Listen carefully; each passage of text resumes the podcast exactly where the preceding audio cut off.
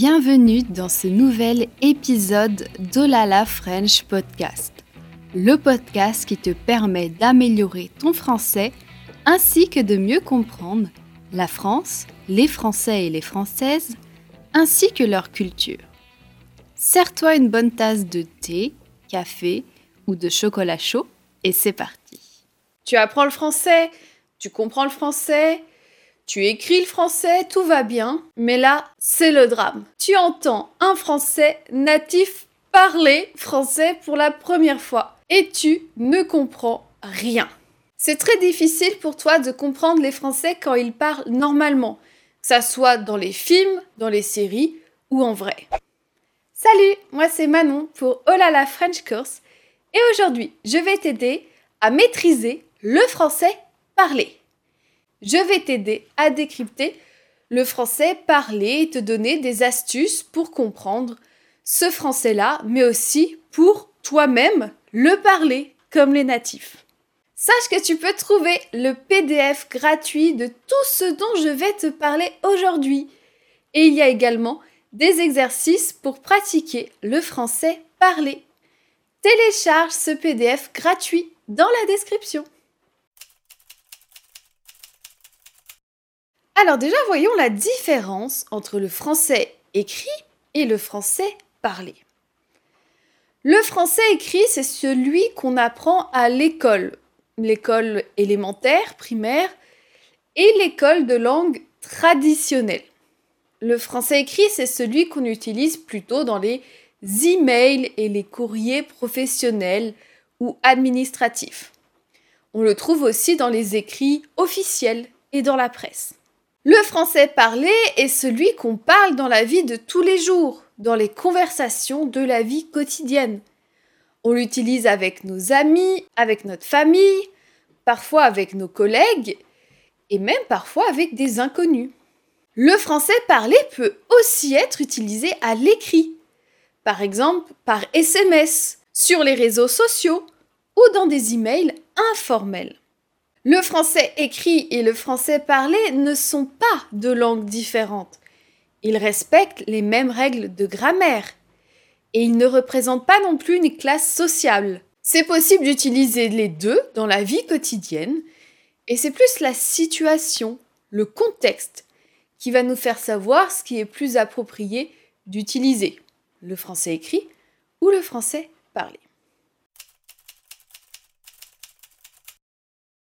Alors pourquoi le français parlé est si important à connaître? Bah pour mieux comprendre les Français déjà.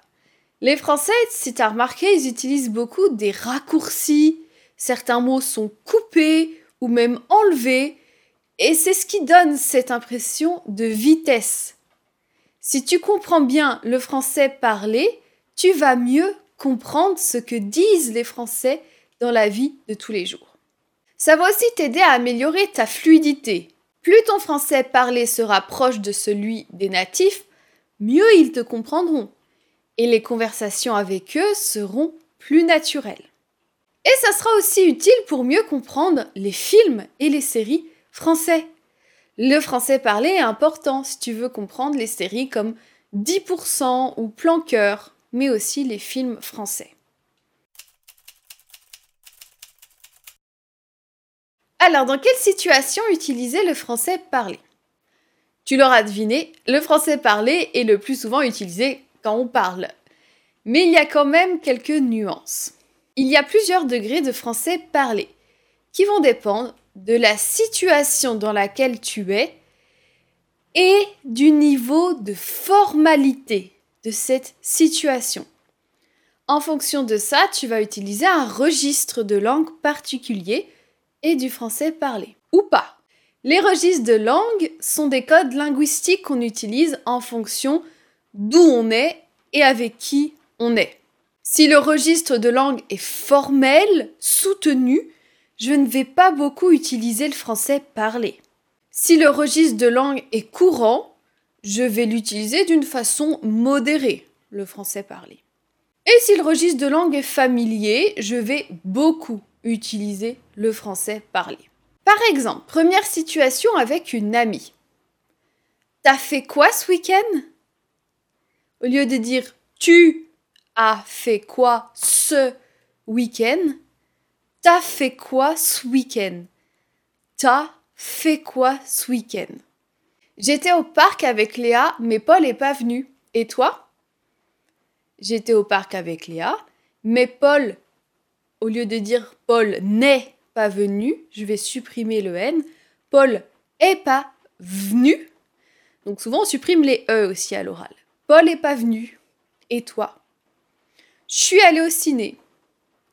Au lieu de dire je suis allé au cinéma, je suis allé au ciné.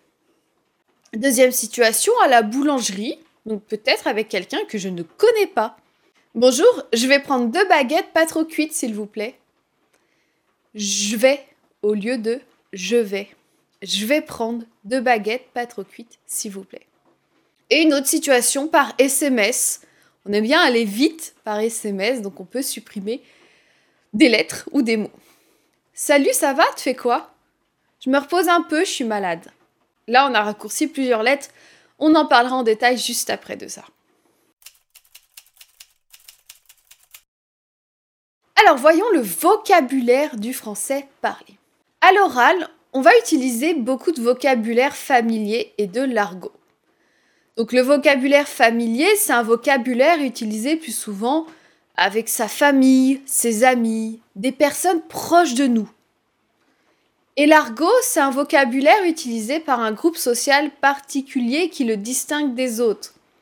Donc l'argot peut être utilisé par une catégorie professionnelle qui a son propre vocabulaire ou façon de parler, ou par des personnes de la même région, ou par des personnes qui partagent les mêmes intérêts. Alors pour t'aider à maîtriser le vocabulaire qu'on utilise à l'oral en français, je te partage dans le PDF gratuit les 50 mots d'argot les plus utilisés en français. Tu peux trouver le lien en description, c'est tout dans le PDF. Alors ensuite, on a les mots couper. À l'oral, les Français ont tendance à couper certains mots, à les raccourcir. Par exemple, une ado au lieu d'une adolescente, bio au lieu de biologique, le ciné au lieu de le cinéma, un ou une coloc au lieu d'un ou une colocataire, un frigo au lieu d'un frigidaire, un ordi au lieu d'un ordinateur. Les tics de langage. Alors un tic de langage, c'est une habitude de langage souvent inconsciente utilisée principalement à l'oral. Et ça sert à accentuer une idée, à engager l'interlocuteur dans la conversation, à combler, remplir un silence, à cacher sa nervosité, et parfois ils ne servent à rien. Et ils sont aussi parfois considérés comme mauvais. Et on est souvent encouragé à les supprimer, car les tics de langage ne sont pas considérés comme beaux. Bon, cependant, ils sont très utilisés et font partie entièrement du français parlé. C'est pas forcément quelque chose que tu dois apprendre, mais plutôt de les connaître. Et de plus, à force d'écouter du français parlé, bah, tu vas naturellement commencer à utiliser des tics de langage. Alors ensuite, on a la grammaire du français parlé. Alors j'ai dit que ça suivait les mêmes règles de grammaire, mais on va voir quelques petites euh, nuances. La première, c'est qu'à l'oral, on utilise très peu nous. C'est plus naturel et courant d'utiliser on. Et c'est possible d'utiliser on dans quasiment toutes les situations à l'oral.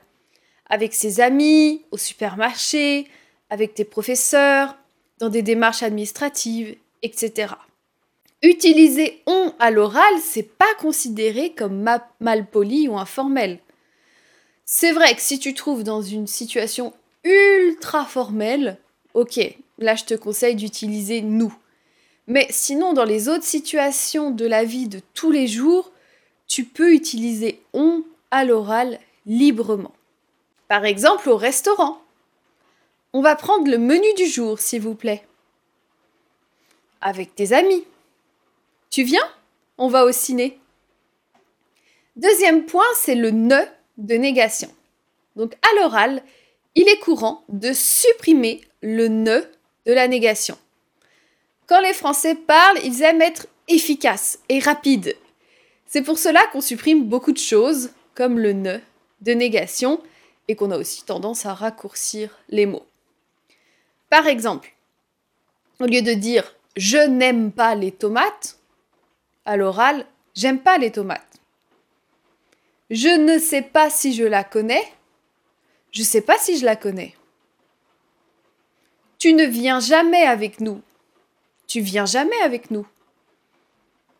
La suppression du ne à l'oral n'est pas systématique. Il n'y a pas de règle précise euh, sur la fréquence de l'utilisation ou de la non-utilisation du ne de négation. Parfois, on va utiliser à l'oral le ne pour renforcer la négation, pour l'accentuer. Par exemple, non, je ne veux pas venir avec toi à ce rendez-vous. Quand on est un peu énervé et qu'on veut bien montrer euh, bah, qu'on veut pas faire quelque chose, on va accentuer le ne. Je ne veux pas venir avec toi à ce rendez-vous. Et certaines expressions à l'impératif perdent le pas également. C'est un peu plus rare, mais ça arrive. Par exemple, au lieu de dire ne t'inquiète pas, souvent on dit t'inquiète. Ne t'inquiète pas, t'inquiète. Alors ensuite, la prononciation du français parlé. Très important, la suppression du E. De la même façon que le ne de négation qu'on supprime, on aura aussi tendance à supprimer certains E des mots, à les omettre, à ne pas les prononcer. Je vais te présenter, je viens de le faire, je vais te présenter les principaux mots auxquels on supprime un E. Et bien le plus souvent, je devient J. Au lieu de dire je prends la route, je prends la route. Et c'est comme si on lisait le sujet et le verbe en un seul mot. Je prends la route. Et parfois le J est prononcé comme che. Ça, ça, reste euh, plutôt assez familier quand même. Euh, par exemple, au lieu de dire je sais pas, je sais pas. Je sais pas, je sais pas. Mais ça, je dirais que c'est plus familier que courant. Alors euh, pareil, on a le me dont on supprime le e. Au lieu de dire je me lève, je me lève. Je me lève, je me lève. Dans est-ce que, on va aussi supprimer le e de ce. Est-ce que, est-ce que. Et c'est plus facile à dire. Est-ce que, est-ce que. Au lieu de dire est-ce que ça va, est-ce que ça va? C'est plus naturel. Hein. Est-ce que ça va Est-ce que ça va? Peut supprimer aussi le E de te? Tu te trompes. Tu te trompes. Tu te trompes. Le E aussi de ce. Au lieu de dire il se casse, il se casse. Il se casse. Le E de le. Tu me le passes, tu me le passes. Tu me le passes. Et dans certains mots aussi, euh, notamment les adverbes. Par exemple, heureusement devient heureusement. Heureusement. Heureusement, il est là. Heureusement, il est là. Le E de que, c'est vrai que ça fait du bien. C'est vrai que ça fait du bien. C'est vrai que ça fait du bien. C'est vrai que ça fait du bien. Et parfois, alors, on a d'autres lettres supprimées. Il euh, n'y a pas de règle sur ça. c'est assez sauvage. Donc on a par exemple euh, parfois le U de tu qui est supprimé. Au lieu de tu fais quoi Fais quoi Tu fais quoi Tu fais quoi Le I de qui? C'est lui qui a fait ça? C'est lui qui a fait ça? C'est lui qui a fait ça? C'est lui qui a fait ça? Très souvent, on supprime le il de il y a. Ça, c'est très très très courant. Au lieu de dire il y a du monde, on dit il y a du monde. Il y a du monde, il y a du monde. Aussi le L de il parfois. Au lieu de dire il fait quoi, il fait quoi? Il fait quoi, il fait quoi? Là, on va supprimer parfois deux lettres dans celui, le E et le L. Donc au lieu de dire celui, des fois on dit suis. Au lieu de dire je veux celui-là, je veux. Je supprime le E naturellement. Je veux celui-là. Je veux celui-là. Je veux celui-là. Pour aller plus loin sur le français parler et avoir un résumé de tout ce que je viens te dire et euh, pouvoir pratiquer chez toi, je t'invite à télécharger le PDF gratuit Maîtriser le français parler. Le lien est en description.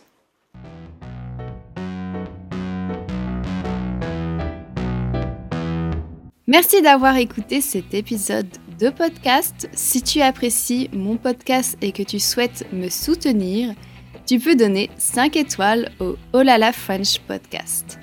Je te dis à bientôt pour de nouvelles aventures, en français bien sûr.